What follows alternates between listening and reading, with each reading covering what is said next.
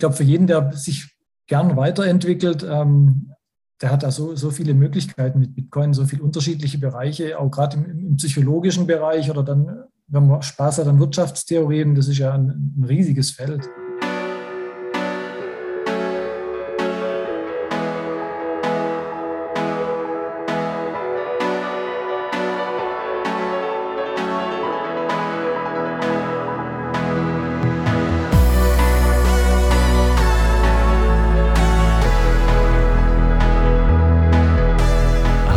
Herzlich willkommen zu einer weiteren Folge Der Weg. Heute die Nummer 46 mit mir wie immer der liebenswerte Daniel. Hi Daniel. Hallo Fab. Und bevor du uns die Blogzeit gibst, äh, sagen wir noch dem Reinhard Hallo. Hi, wie geht's dir? Hallo Fab, hallo Daniel. Ja, mir geht's prima. Vielen Dank für die Einladung. Ich freue mich, dass es jetzt geklappt hat. Ja, cool. Schön, dass du dich gemeldet hast. Ich würde sagen, Daniel, äh, Blogtime und äh, off we go. Off we go. Und zwar zur Blockzeit 730957.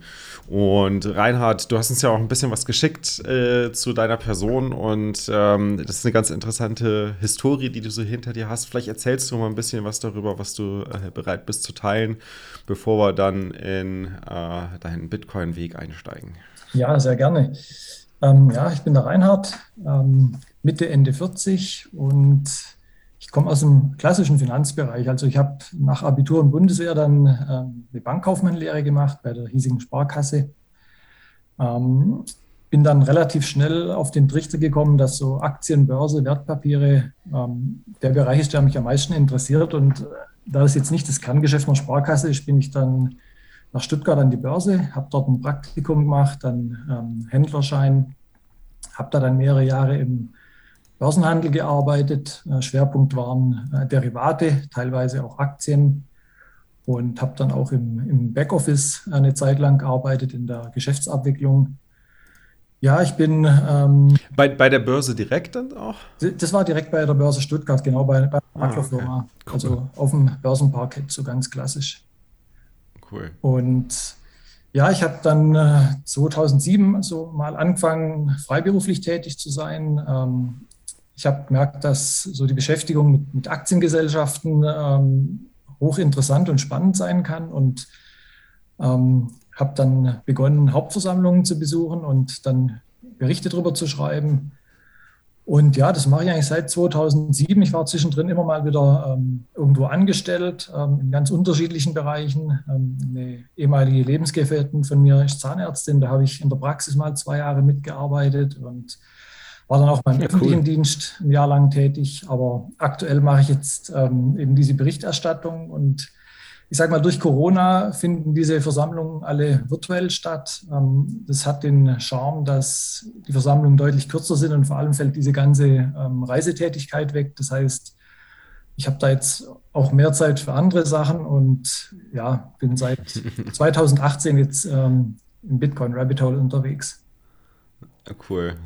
Cool. Sehr cool. Wie, ganz, wie, ganz kurze Frage, ja. sorry, deine, äh, wer sind deine Kunden, wenn du diese, wenn du diese Berichte schreibst? Ähm, einfach für, für größere Börsenblätter dann oder wie läuft das ab? Ähm, es gibt eine ähm, ja, Institution, sage ich mal, die sich seit über 20 Jahren darauf spezialisiert hat. GSC Research ist eine, mhm. eine Internetplattform und äh, die veröffentlichen eben diese Berichte. Die kann man dann entweder als Abonnent äh, sich anschauen oder auch einzeln abrufen. Okay. Jetzt äh, hast, bist du da noch Anteilseigner jeweils äh, oder begehst du da wirklich als Pressevertreter dann hin? Ähm, also inzwischen berichte ich vor allem über die Gesellschaften, wo ich selbst Aktien habe. Da kann man dann quasi zwei Fliegen mit einer Klappe schlagen. Mhm. Und ja, ähm, es, es bietet sich einfach an, weil gerade kleinere Gesellschaften, die tun sich manchmal ein bisschen schwer mit, mit äh, Gästekarten oder Pressevertreter zulassen. Und dann ist es eigentlich ganz gut, wenn man da selber Aktien hat Mhm. Ähm, ja, es, es, sind vor allem mittlere und kleinere Unternehmen, die ich da besuche, also so DAX-Unternehmen. Das ist jetzt nicht unbedingt ähm, ja, meine Baustelle. Ich verstehe. Du schaust, du schaust, wo sind die, die Diamanten sozusagen im Markt versteckt. Ganz genau, ja. Und das, wo die Rohdiamanten. ja, also gerade bei so Small Caps, ähm, da kann man wirklich auch durch den Besuch einer Hauptversammlung sich durchaus ja, einen, einen legalen äh, Informationsvorsprung dann auch verschaffen, einfach weil man halt dann näher an diese Unternehmen und auch an die, an die Unternehmensführung dann rankommt, wie wenn man, ähm, ja, ich sage mal, bei einer Daimler-Hauptversammlung, da, da, erfährt man jetzt nichts, was man nicht am nächsten Tag in, in jeder Tageszeitung lesen kann. Mhm. Mhm. mhm. Macht Sinn, ja. Ach krass, ja. Sehr, sehr, sehr spannend. Ähm, ja, dann würde mich mal interessieren, 2018 hast du schon gesagt, bist du dann auf Bitcoin gestoßen. Hat das dann irgendwie mit deiner Arbeit zu tun gehabt? Bist du in dem Zuge auf Bitcoin gestoßen oder war das komplett unabhängig davon? Nee, das war komplett unabhängig. Ich habe mir die letzten Tage auch mal überlegt, wann ich das erste Mal mit Bitcoin in Berührung gekommen bin. Ich kann es nicht genau sagen. Ich kann mich an ein Ereignis erinnern, das war im Dezember 2017. Da hat mich ähm, morgens auf der Straße ähm, beim Auto ausgraben ähm, ein Nachbar gefragt, was ich denn so von Bitcoin halt und so. Und ich habe gesagt, äh, sorry, da kenne ich mich überhaupt nicht aus. Ich habe wohl so mitbekommen, dass das ja halt gerade zu dem Zeitpunkt enorm gestiegen ist und habe dann nur so für mich gedacht, also wenn mich mein Nachbar, der Autohändler ist, auf so ein Finanzthema anspricht, dann ist das immer ein bisschen so ein Zeichen für eine Blasenbildung und ja, das war ja dann auch so. Da war Bitcoin dann bei knapp 20.000 und danach ging es dann bergab. Es hat dann noch ein paar Wochen gedauert, ähm, bis ich mich ja, aktiv selber damit beschäftigt habe. Und zwar war ich da gerade in, in Karlsruhe und habe da im ZKM so eine Ausstellung über Digitalisierung besucht. Also bin ich eigentlich wie die Jungfrau zum Kind dazugekommen, bin da einfach mal reingelaufen und habe gedacht, das, das klingt spannend, da gehe ich jetzt mal rein und da war eben auch ein Teil der Ausstellung über ja, digitale Währungen, ähm, Kryptos. Und mhm. da gab es dann so ein Bücherregal und so eine Leseinsel. Und da habe ich mir einfach dann so, so, ein Buch geschnappt und mal angefangen zu lesen und habe äh, gedacht, ja, das, das klingt schon spannend. Da muss ich mich jetzt mal ein bisschen intensiver mit beschäftigen. Weißt du noch, was für ein Buch das war? Nee, es war irgendein, irgendein englischsprachiges und ich glaube es ja auch kein reines Bitcoin-Buch, sondern äh, irgendwas was zu Krypto allgemein und Blockchain. Und, okay. und, und dann hast du, äh, das heißt, du hast dir dann selber vorgenommen, okay, da muss ich nochmal tiefer reinschauen. Äh, richtig, ja. Ich meine, ähm, wie es halt so oft ist, dann, dann fällt man so erstmal in dieses Shitcoin-Loch rein. und ähm, ich habe dann auch tatsächlich bei, bei Plus 500, ich denke, die Plattform ist vielen ein Begriff. Ähm, hauptsächlich bekannt fürs, fürs Trading mit, mit so CFD-Zeug. Ne? Richtig, so. genau so ja, ja, CFD-Zeug. Und ich habe in meinem Leben davor eben durch meine Tätigkeit als Börsenhändler habe ich von CFDs immer die Pfoten gelassen, weil ähm, ich habe das im Derivatebereich mitbekommen, dass die Leute da eigentlich massenweise Geld drauflegen. Und ich weiß nicht, was mich da geritten hat. Ich habe dann bei Plus 500 ein, so ein Konto eröffnet. Das ging ja eigentlich mehr oder weniger ohne KYC und habe dann auch auf, oh, auf, auf, Ripple und ich glaube auf NEM irgendwelche CFDs gekauft und das lief dann auch sehr gut. Ich habe dann, weiß nicht, einen zweistelligen Prozent plus äh, hingelegt und habe dann sofort alles glattgestellt und habe seitdem nie mehr, mehr, was gemacht. Aber das war so der, der unrühmliche Einstieg in, den, in diesen Space ah, witzig, witzig. Hast du ähm, ähm, die ausgewählt gehabt, jetzt diese, diese Altcoins, diese Shitcoins, weil es die da gerade gab? Oder, oder lag das an dem ersten Infomaterial, was du irgendwie konsumiert hattest? Oder hast du dich irgendwie durch YouTube gegraben? Wie hast du denn selbst damals da entschieden, jetzt da tiefer reinzugucken? Wo bist du da gelandet? Ähm, ich hatte da ähm, von irgendeinem einem, einem Börsenverlag hatte ich da so ein, ja, so ein, so ein Schnupper, Börsenbrief über Kryptos bekommen. Und da habe ich, glaube ich, irgendwas okay. über Ripple und, und eben NEM oder, oder XEM oder ich weiß nicht mehr, was das war, gelesen und ähm, habe dann gesehen, dass es bei Plus 500 da eben Derivate gibt. Und ja, das war wie wenn man quasi eine, eine Dartscheibe nimmt und mit dem Pfeil drauf wirft. Und die zwei Dinger sind es halt dann geworden. das kenne ich. Nem, oder muss ich auch gerade lachen, ey, da war ich auch balls deep drin, ey. Echt? Ja, ja, ja. Proof of Importance war das, ne? Oder sowas. Ja. Äh, als, als irgendwie so, genau. Die haben irgendwie umgestellt dann irgendwann, genau. Und das war natürlich äh, revolutionär, ja. Wer hätte es gedacht? Also ich verstehe null von Technik. Jetzt hat meine Frau schon gesagt, wir brauchen endlich ein paar Satoshis. Dabei bin ich doch gar kein Techie. Habe ich da jetzt schon Satz oder was? Ich habe Satz auf der Wallet. Das war ja einfach. Pocketbitcoin.com. Der einfachste Weg, an Satoshis zu kommen. Ähm, ja, was ist denn dann passiert? Also du hast ja offensichtlich, sonst wärst du nicht hier, hast du noch mal irgendwie einen Twist hingelegt. Ähm, how come? Ja, also ähm, ich glaube, dass ich mich zuerst mit, mit Altcoins beschäftigt habe. Das lag eben auch an meinem ja, Aktienhintergrund, weil ich da ja eben auch auf, auf mhm. Midcap und Smallcap mhm. äh, vor allem geschaut habe. Und ich sag mal, während man im, im, im Small-Cap-Bereich bei Aktien halt wirklich gute, seriöse Unternehmen findet, ähm, ist das halt bei diesen Altcoins überhaupt nicht der Fall.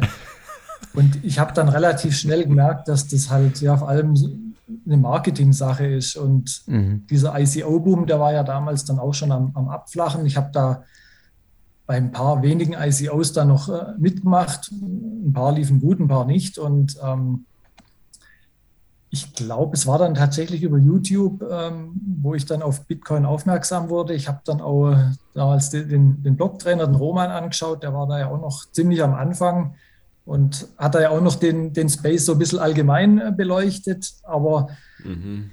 vor allem IOTA. genau, IOTA war da. Er hat sich allerdings auch, auch recht kritisch eben gerade zu vielen ICOs und, und Altcoin-Projekten geäußert und das war mhm. dann auch ein bisschen so ein Augenöffner. Und ja, dann habe ich eben angefangen, mich mit Bitcoin beschäftigen, habe dann den Bitcoin-Standard auf Englisch gelesen, damals noch. Ich glaube, der war noch nicht auf Deutsch draußen. Weil ich wollte gerade sagen, genau, also äh, ich finde es mega cool, dass du da schon reingekommen bist, weil da war wirklich ähm, der Content noch mau, oder? Absolut, ja. Also es gab eigentlich, also soweit ich herausgefunden habe, nur ein deutsches Bitcoin-Buch, das war das vom, vom Christoph Bergmann, der, der Aufstieg eines ja, ja. oder so ähnlich. Ja. Ähm, fand ich eigentlich auch recht gut geschrieben, weil es eben diese ganzen ähm, Personen, die da, ich sag mal, das Ganze mit ähm, entwickelt haben, eben sehr ausführlich beschrieben wurden, ja. auch die ganze Geschichte. Nur sehr kritisch gegenüber kleinen Blöcken. Ja, ja. Das ganze Buch.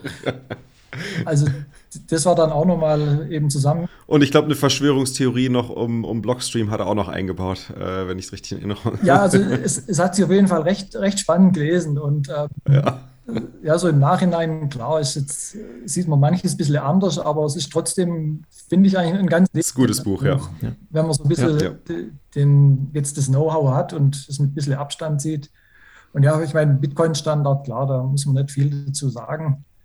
Ähm, ist jetzt nicht unbedingt mein Lieblingsbuch, weil es ja durchaus auch ein paar kontroverse Stellen drin hat, sage ich mal. Mhm. Aber es sensibilisiert, sensibilisiert einen natürlich schon ähm, ganz allgemein zum, zum Thema Geld und, und Geldpolitik und, und was mhm. da eben so alles läuft. Das hört sich so ein bisschen an, als hättest du quasi, als wäre dieser Shift oder als hätte dieser, diese, dieses Umdenken stattgefunden, als du ähm, auch entdeckt hast, dass es nicht nur um Investment hier geht, sondern dass es hier um eine Veränderung des Geldes geht. Ne? Ganz genau. Also ich glaube, da hilft der Bitcoin-Standard dann schon, weil äh, zuvor hat man es natürlich vor allem unter Investment-Aspekten gelesen, auch so, so ein bisschen Portfolio-Diversifizierung. Aber mhm. ähm, klar, inzwischen ist es natürlich deutlich mehr wie jetzt äh, nur ein Investment, sage ich mal.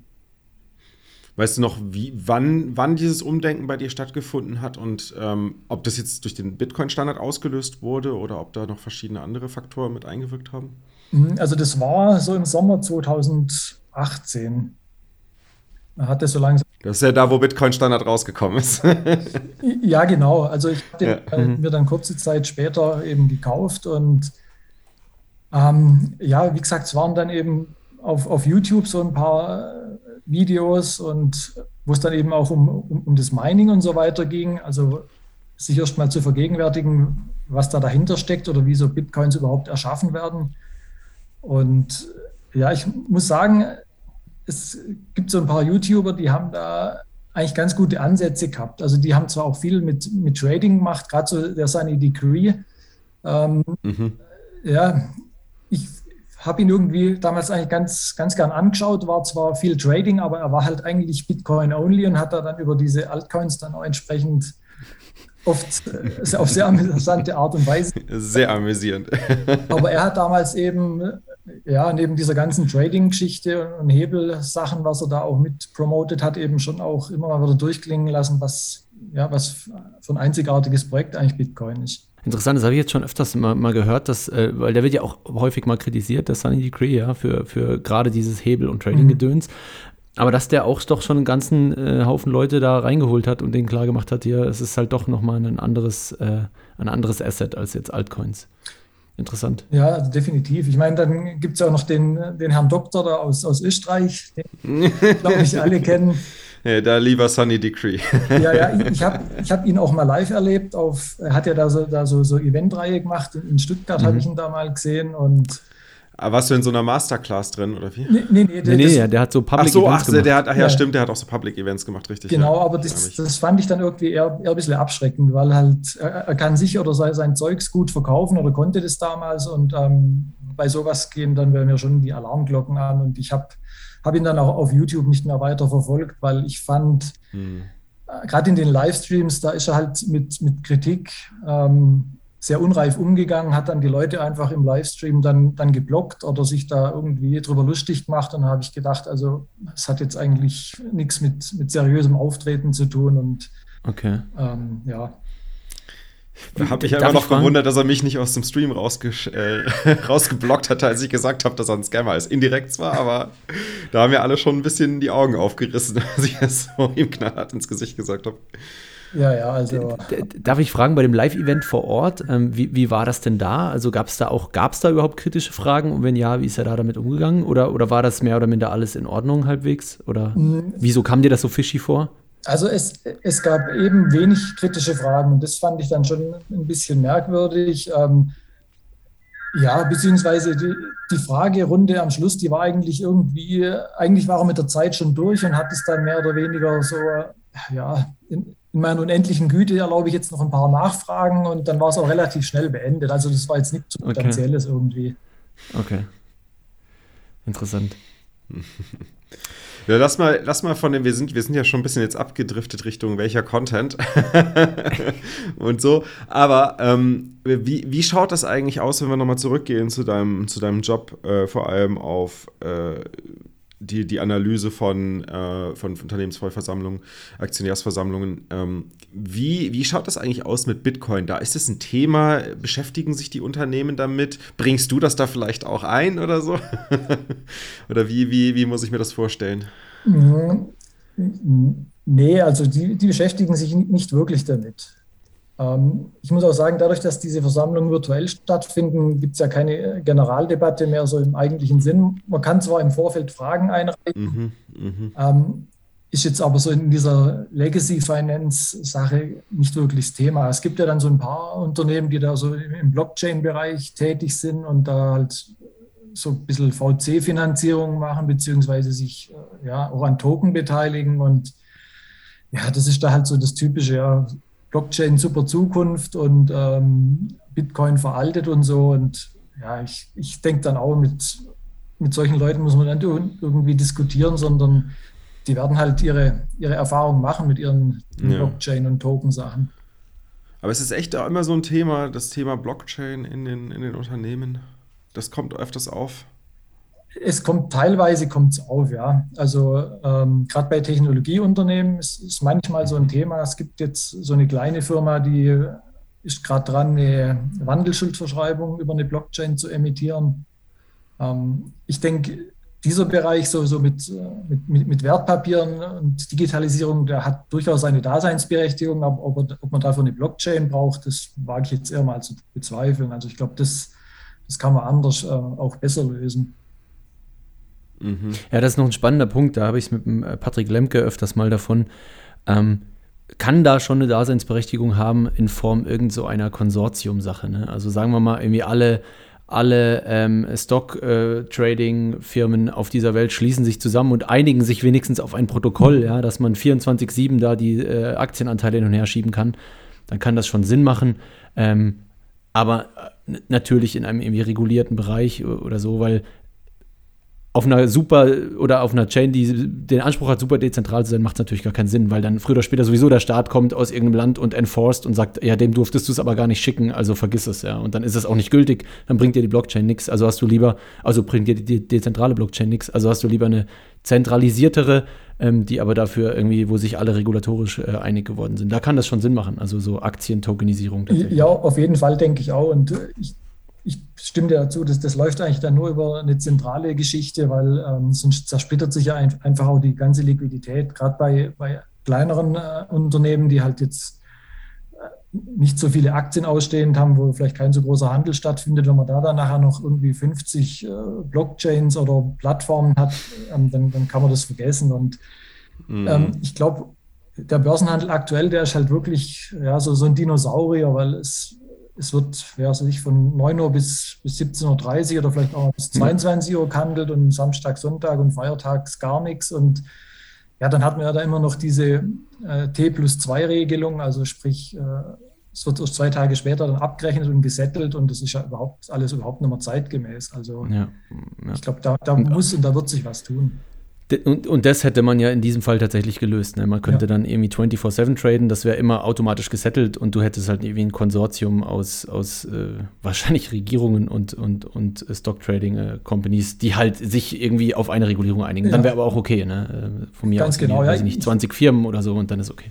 Ja, ich denke auch, da, so eine gewisse Regulierung wird es in dem Bereich immer geben müssen. Ähm Muss es, ja, also, beziehungsweise passiert ja automatisch, weil es gibt ja nur zwei Möglichkeiten, wie du überhaupt Firmen auf, der, auf so einer Blockchain managen kannst. Entweder ist es halt ein im Rechtsraum äh, ansässiges Unternehmen, was quasi auf Basis eines GmbH-Gesetzes oder AG-Gesetzes oder LLC-Gesetzes oder in welchem Land man auch immer mhm. aktiv ist, quasi auf so einem äh, äh, Basislayer sozusagen sein Unternehmen aufbaut. Oder die Alternative Alternative ist halt, du gehst komplett auf die Blockchain und baust eine dezentrale autonome Organisation auf, wo sozusagen die Rechts, die, die Durchsetzung der, der, der, der Regeln im Unternehmen durch die Blockchain, also durch die Smart Contracts stattfinden. Ja.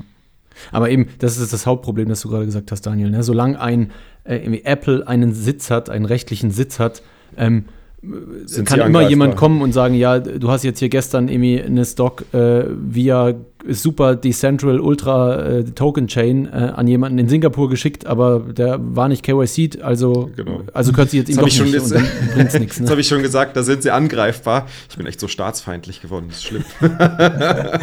ich meine natürlich nicht, nicht angreifbar, aber dann sind sie stark regulierbar und anfällig natürlich für, äh, genau. für, für strengere Gesetzgebungen, die dann im Laufe des Jahres kommen und natürlich auch solche Themen wie äh, Zensur, bestimmte, ich meine, dann könnte man auch enforcen, äh, russische Oligarchen dürfen keine Unternehmensanteile von Unternehmen aus Deutschland besitzen oder sowas. Das musst du dann natürlich, natürlich auch auf der Blockchain enforcen können und solche Dinge. Ja. Ähm, Gut, also du, wir sind jetzt hier bei der ganzen Hostmania, das war wann so, 2018, 19? Richtig, genau. Ähm, ja.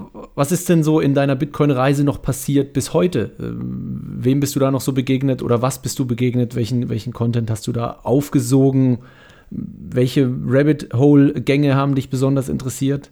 Um, ähm, ja, ich denke, so entscheidend war es auch nochmal, wo, wo der Roman dann eben seinen Blog-Trainer-Channel auf äh, Bitcoin Only umgestellt hat. Und okay. ja, das war auch nochmal so ein Augenöffner, dieses eine Video, wo er dann, ich glaube, das, das beste Projekt von allen hat es genannt, ähm, was ja durchaus so einen gewissen Legendenstatus hat. Ähm, und dann bin ich Anfang 2021 so, so auf die Podcast-Schiene ähm, gekommen. Ich weiß noch genau wie und warum. Und da bin ich eben ganz schnell dann bei, bei eurem Podcast gelandet, bei 21. Und das war ähm, ja auch, auch nochmal so ein Meilenstein, weil ähm, ich fand es einfach total cool, wie sie, ihr wart ja damals so, so fünf Leute im Kernteam. Mhm. mhm. Und ja, ich fand das einfach, gerade diese Mittwochshows, ähm, die fand ich einfach total genial, so vom, vom Content her und auch diese lockere und ja, teilweise ironische Art und ähm, das, das, hat mich echt sehr abgeholt und ähm, ist auch cool. heute noch so mit, mit meinem Lieblingspodcast und das war, glaube ich, auch nochmal so, cool. so eine ganz entscheidende Wendung auf dem Weg. Oh, das freut mich sehr. Sehr cool.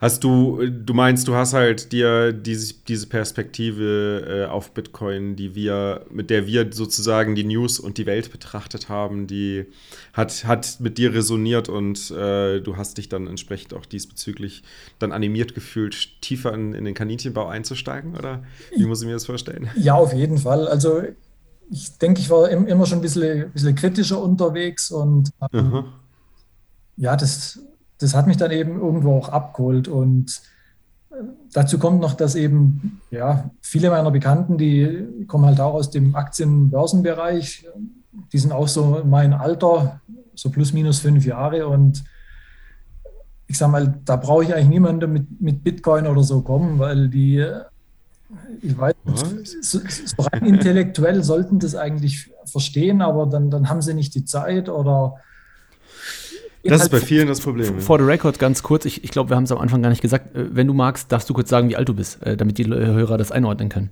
Ich bin 47.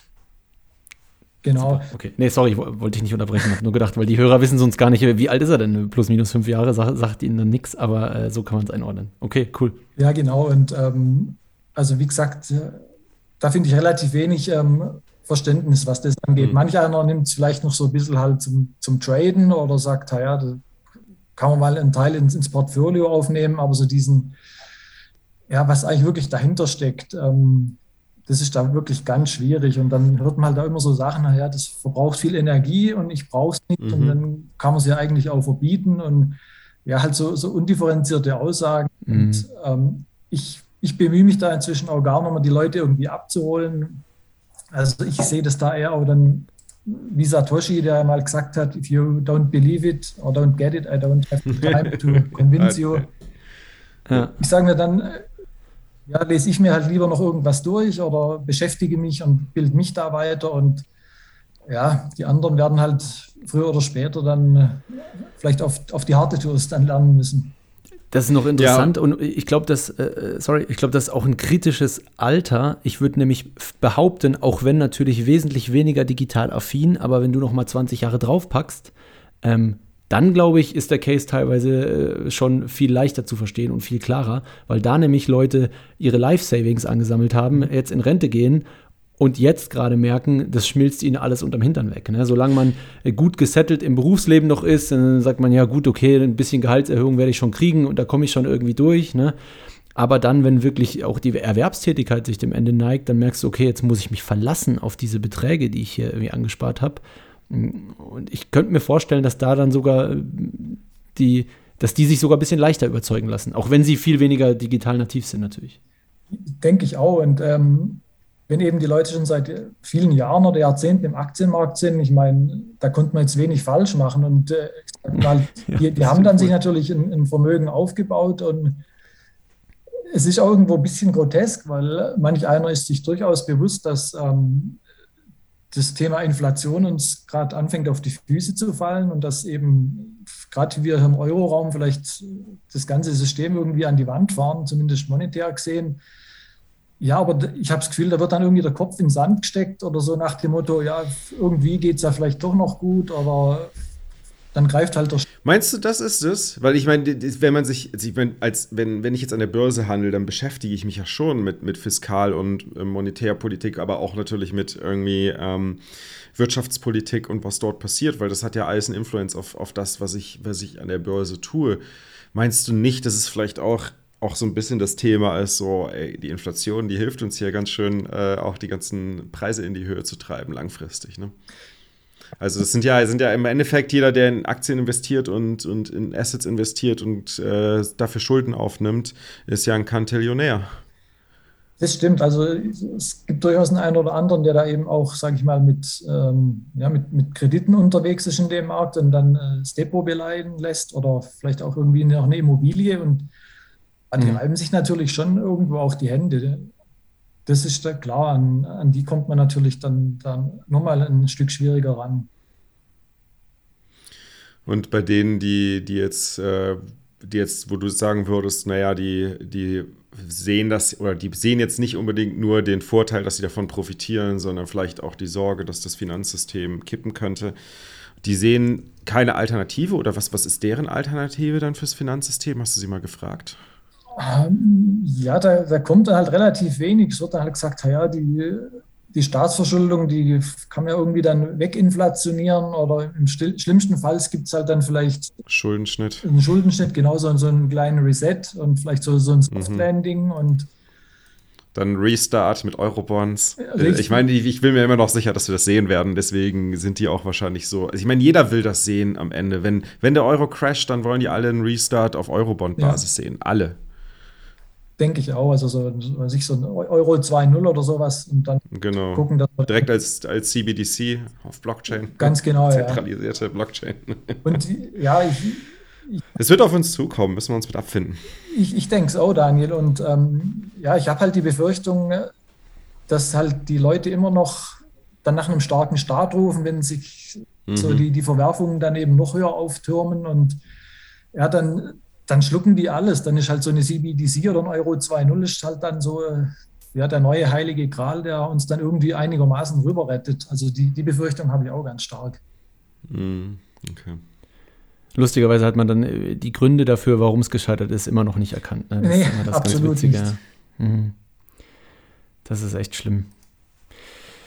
Gut. Ähm, haben wir sonst noch was, Daniel, wenn wir, wenn wir auf dem Weg bis heute sind? Ja. Hast du noch irgendeine Frage gerade auf dem Herzen? Ja, mich würde mich würd noch interessieren, was sind so die Kaninchenbaugänge, in denen du dich gerade befindest? Oder ist es vielleicht nur einer? Ah, ja, aber was, genau. was sind so die, die Themen, die, wo du gerade tiefer reinschaust? Ja, das ist Energiethema und damit verbunden Mining finde ich eigentlich recht äh, spannend, weil ich glaube, das ist halt gerade hier in Europa eines der zentralen Themen, das auch so ein bisschen über Wohl und Wehe ähm, von Bitcoin ähm, mitentscheidet. Und in dem Zusammenhang ist eigentlich auch immer ganz interessant. Also ich, ich höre regelmäßig den Peter McCormack Podcast, What Bitcoin Did. Mhm. Und er hat da ja vor allem, sage ich mal, immer Gäste aus dem nordamerikanischen Bereich, USA, manchmal Kanada. Und ja, die sind halt da deutlich weiter und auch offener, was, was, was diese ganze Energiesache und das, das Mining angeht und was man da für Energien nutzen kann und was für, für Technologien. Und das finde ich eigentlich recht spannend. Und ich finde es eigentlich schade, dass hier in Deutschland so dieses Home Mining eigentlich unmöglich geworden ist. Also ich, ich würde da gern mal irgendwie so einen, so einen kleinen Miner aufsetzen, einfach um das mal gemacht zu haben, um, um da ein bisschen ein, ein, Gespür dafür zu bekommen, wie das Ganze funktioniert und dann auch zusammenhängt. Und das ist eigentlich so was, was ich momentan recht spannend finde. Ja, mit einer eigenen PV-Anlage auf dem Dach, vielleicht lohnt sich dann wieder. ja. Ja, du hast natürlich keine Kontinuität dann drin. Du hast natürlich keine Kontinuität, kannst du nur über den Mittag oder so. Das ist ein bisschen doof. Aber ähm, fand ich einen sehr interessanten Punkt, auch da hast du schon recht, was so die, äh, das Annehmen dieser Technologie und dieser Innovation angeht, da ist Europa wirklich gerade ganz schlecht gestellt. Ich weiß nicht, ob ihr es schon da mitbekommen habt bei der Miami Conference, äh, was da schon wieder alles irgendwie angekündigt wurde und dass man bald irgendwie mit, äh, wenn man will, mit seinem Lightning Wallet hinter Tor in McDonalds und keine Ahnung wo überall bezahlen kann in den USA, ne? weil sie irgendwie eine Partnership mit so einem Terminal-Anbieter haben, so einem Point-of-Sale-Terminal-Anbieter, Strike. Ähm, und hier diskutieren immer noch alle, dass das irgendwie Energieverschwendung ist und das muss weg und das ist Terrorismusfinanzierung. Das ist schon, der Unterschied ist schon krass. Also ich meine, man darf die USA für vieles kritisieren, äh, ja, ganz klar. Aber was das angeht, ist schon krass, wie, wie sehr hier da die Trommel gerührt wird. Das ist schon traurig. Es wird für viele, viele Bürger auch ein böses Erwachen geben und dann werden sie realisieren, oh, hätte ich ja. besser damals auf die verrückten Bitcoiner gehört und nicht auf diese komischen äh, kritischen Stimmen in der Presse, äh, die ja eigentlich nur ja. eins vorhaben, nämlich Bitcoin so zu framen, dass es als etwas Negatives dasteht. Ne? Ja, ich, ich finde es in dem Zusammenhang auch immer ein bisschen, äh, ja, fast schon erschreckend, wenn dann so ja, so, so Gutmenschen, sage ich mal, die sich immer ja, für, mhm.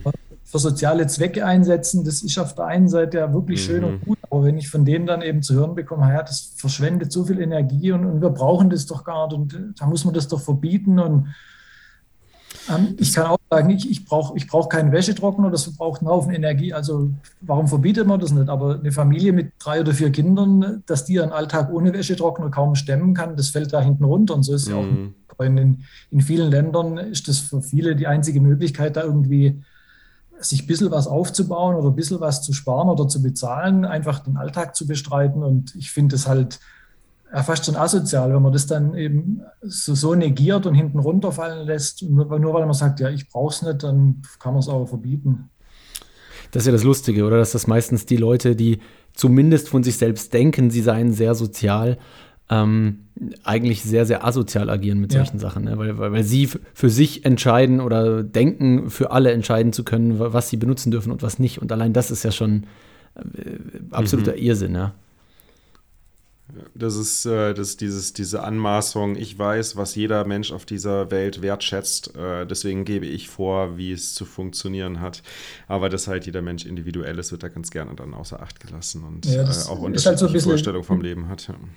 So ein bisschen dieser, dieser woke Zeitgeist und so diese, ja, diese Deutungshoheit, die sich da dann viele irgendwie so mhm. zu eigen machen, das ist irgend, irgendwo schon bedenklich. Das Gute ist ja, Bitcoin ist ein Spiegel. ja, genau. Und lässt es dir irgendwann einleuchten. Das Problem ist natürlich, wenn du dich dagegen wehrst, die orangene Pille zu nehmen, dann hilft dir der Spiegel auch nichts. nee. Ich meine, das ist ja auch schon echt hart, die orangene Pille zu nehmen. Vor allem, wenn du mal überlegst, wenn jetzt äh, von, ähm, von deinen Börsenhändlerfreunden, wenn da jemand die orangene Pille nehmen würde, das wäre schon, schon ein krasses Erwachen für den, oder? Ja, definitiv. Also ähm, wenn ich nur daran denke, was das für mich gemacht hat, obwohl ich mich ja erst damit beschäftigt habe, wo ich ein bisschen Abstand von dem, von dem Börsenhändler-Dasein hatte. Also es, es gab jetzt eigentlich nichts im, im Leben oder im Berufsleben, was mich derart ähm, ja, berührt hat oder auch einfach ja, so, so, so, so umgestülpt hat, will ich es mal sagen. Mhm. So einen Einfluss auf dich hatte. Ja, also selbst nach, nach vier Jahren jetzt oder so klar, es gibt immer wieder Tage, wo man denkt, oh, jetzt brauche ich ja mal geschwind eine Pause von diesem ganzen Twitter, mhm. YouTube und mhm. was es nicht alles gibt. Ähm, aber ja, das, das, das, sind immer Momente und ähm, danach stürzt man sich wieder voller Eifer ins Gefecht. Das nächste Thema, ja.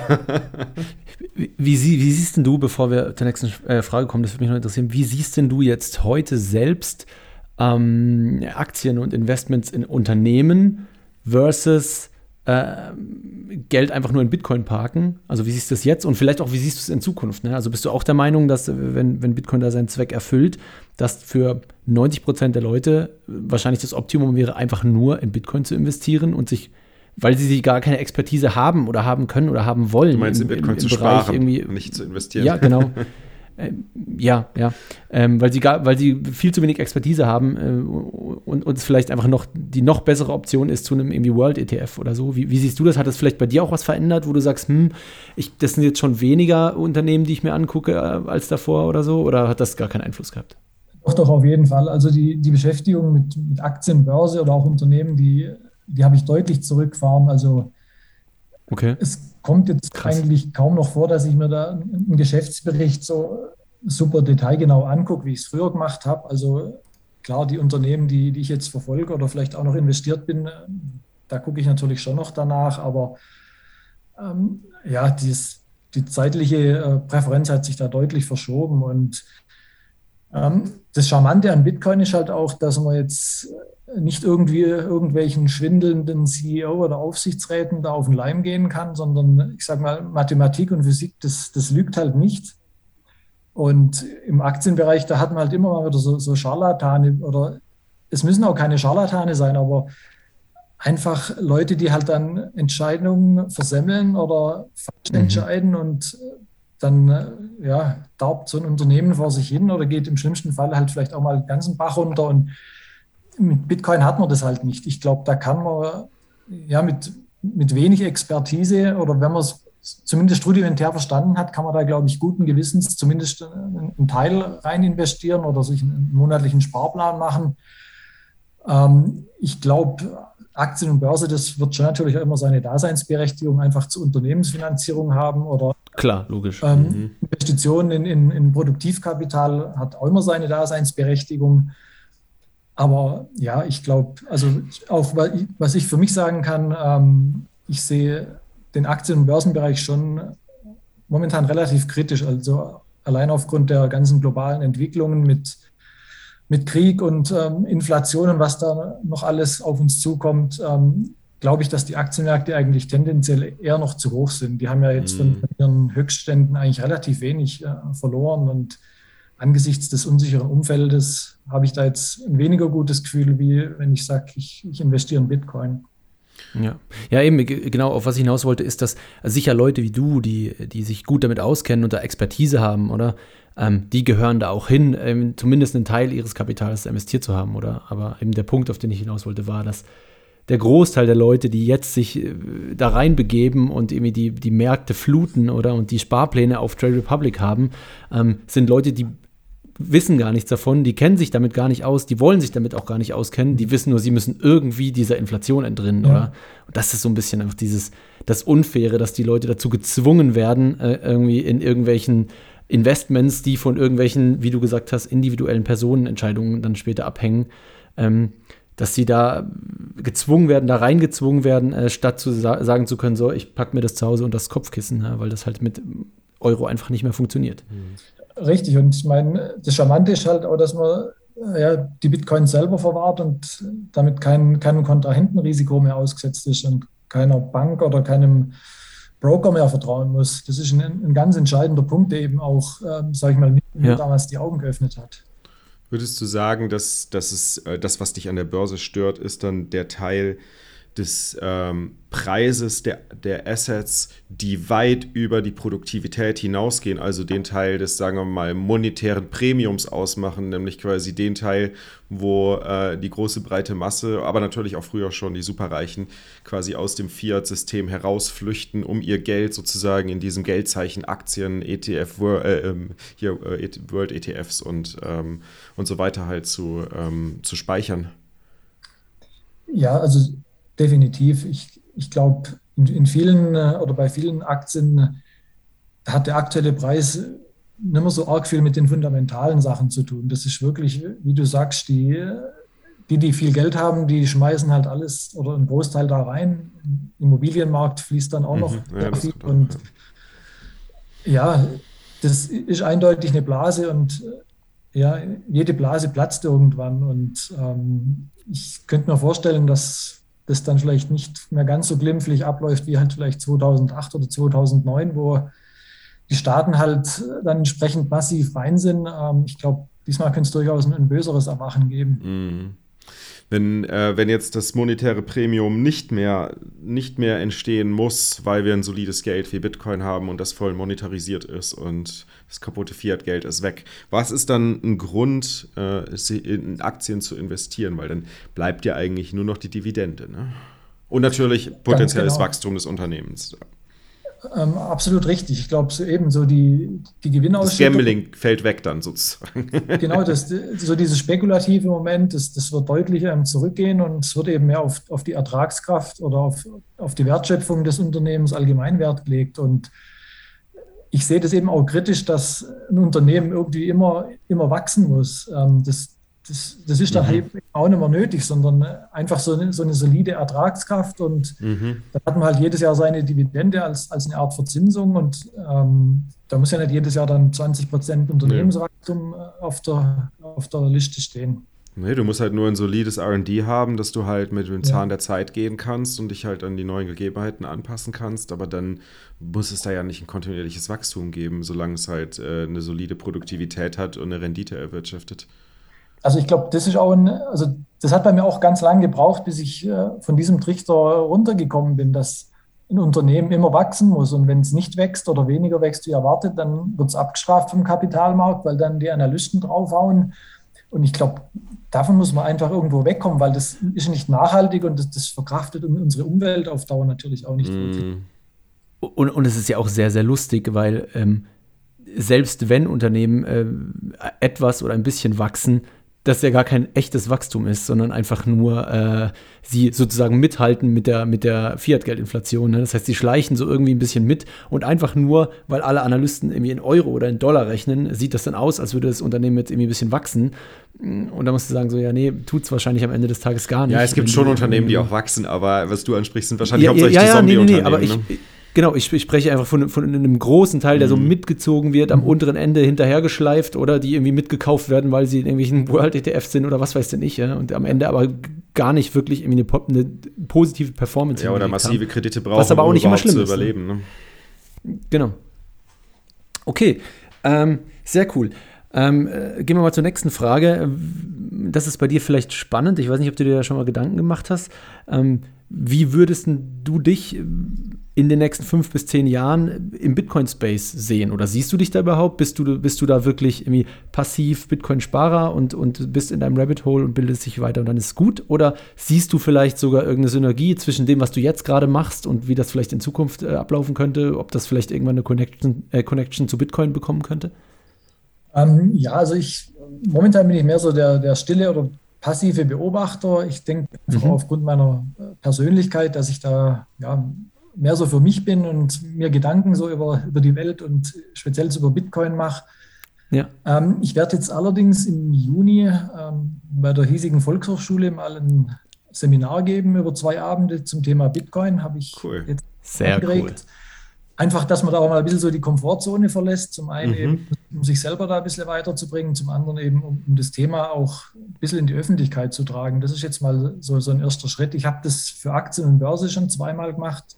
Ah, nice. Und jetzt ähm, habe ich mich dazu Das heißt, du hast auch den Trust von der IHK, äh, von der IHK sage ich schon, von der, ähm, von der Hochschule diesbezüglich ähm, und du hast äh, von der Volksschule, nicht von der Hochschule, von der Volksschule diesbezüglich und du hast äh, dann auch die Erfahrung schon da über Börse, also über, über das Thema Investment zu sprechen, ja, ne? Ja, genau. Also wie gesagt, ich habe das jetzt ähm, zweimal gemacht. Das letzte Mal jetzt im März und davor 2020 und sehr cool.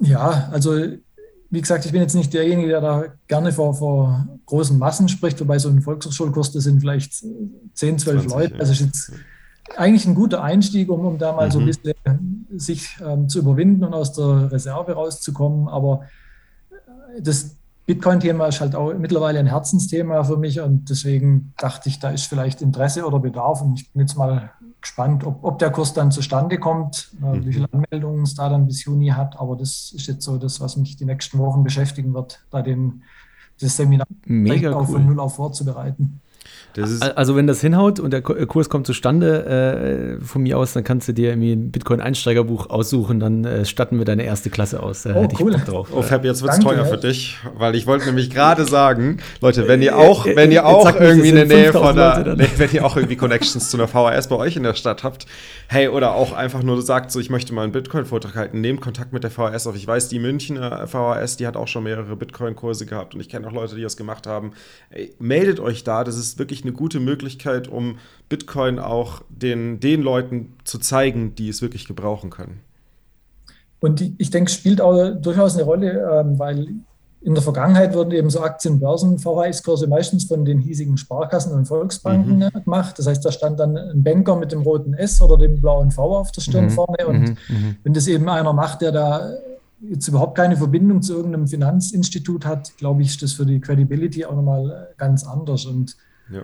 Ähm, das Feedback war damals recht gut und deswegen ja, bin ich guter Dinge, dass da genügend Anmeldungen dann auch äh, einflattern, dass das stattfindet.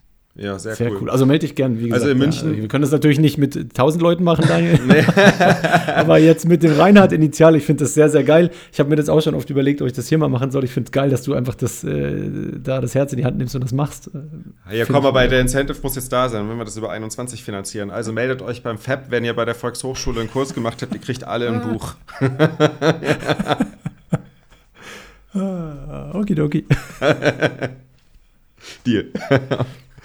Geil. Ähm, okay, jetzt, jetzt haben wir mal was anderes, Reinhard. Wir, wir, haben, wir haben richtig, richtig gutes Feedback aus der Community bekommen. Ich habe ein paar spannende Gespräche gehabt, aber unter anderem ist da auch eine neue Frage. Ähm, auf Twitter ist die, glaube ich, aufgepoppt, ähm, reingekommen. Fand ich ziemlich cool.